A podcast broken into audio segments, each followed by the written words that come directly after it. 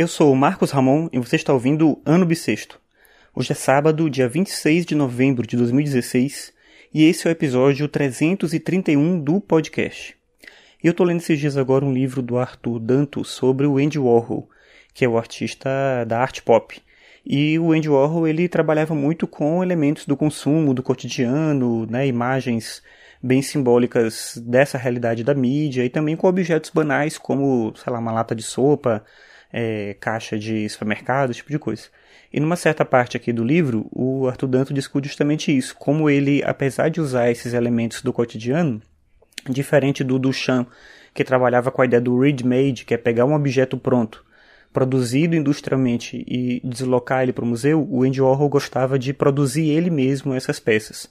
Tanto que o ateliê dele chamava a fábrica, não só porque ele queria que fosse a fábrica, mas porque ele comprou mesmo um lugar que tinha sido uma fábrica e era conveniente no contexto da, do tipo de trabalho artístico que ele produzia. E nessa fábrica, para uma exposição específica, ele começou a fabricar ele mesmo, junto com pessoas que trabalhavam com ele, uma série de caixas de papelão ali, caixas tipo caixas para mercado mesmo. E essas caixas ele ia usar numa exposição no museu e tudo. O Arthur Danto, inclusive, discute isso, falando que seria muito mais simples para ele, já que ele queria reproduzir o ambiente do supermercado, conseguir essas caixas prontas já, comprar essas caixas prontas. Mas isso não fazia sentido na visão do Andy Warhol. Ele queria fazer ele mesmo uma caixa que fosse tão, é, digamos assim, peculiar quanto uma caixa pronta industrialmente, né, feita industrialmente. E aí uma citação do Arthur Danto que ele fala o seguinte, abre aspas, é como se a realidade não fosse mecânica o suficiente para se acomodar à imaginação de Warhol, fecha aspas. Então não bastava pegar um objeto da realidade e levar para o museu. Ele queria construir um objeto que parecesse um objeto cotidiano, mas que fosse criado de fato por ele. Mas que quando chegasse ao museu as pessoas não conseguissem perceber a diferença entre o produto que ele criou e o produto que elas olhavam todo dia no supermercado. De qualquer forma, para muita gente, essa questão da arte pop e do trabalho do Andy Warhol em si soa muito como farsa e tal.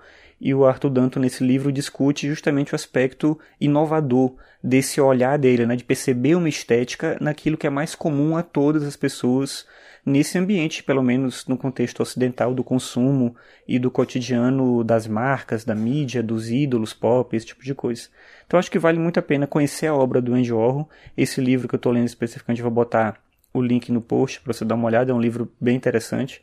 Mas o Andy Warhol é uma figura é, acho que bem peculiar e bem inovadora nesse sentido da importância de uma construção sobre o que, que é ou não é arte, o que, que é ou não é belo, o que, que é ou não é estético, e vale a pena conhecer as interferências que ele criou, as influências que ele gerou também no mundo da arte como um todo e na cultura pop em particular.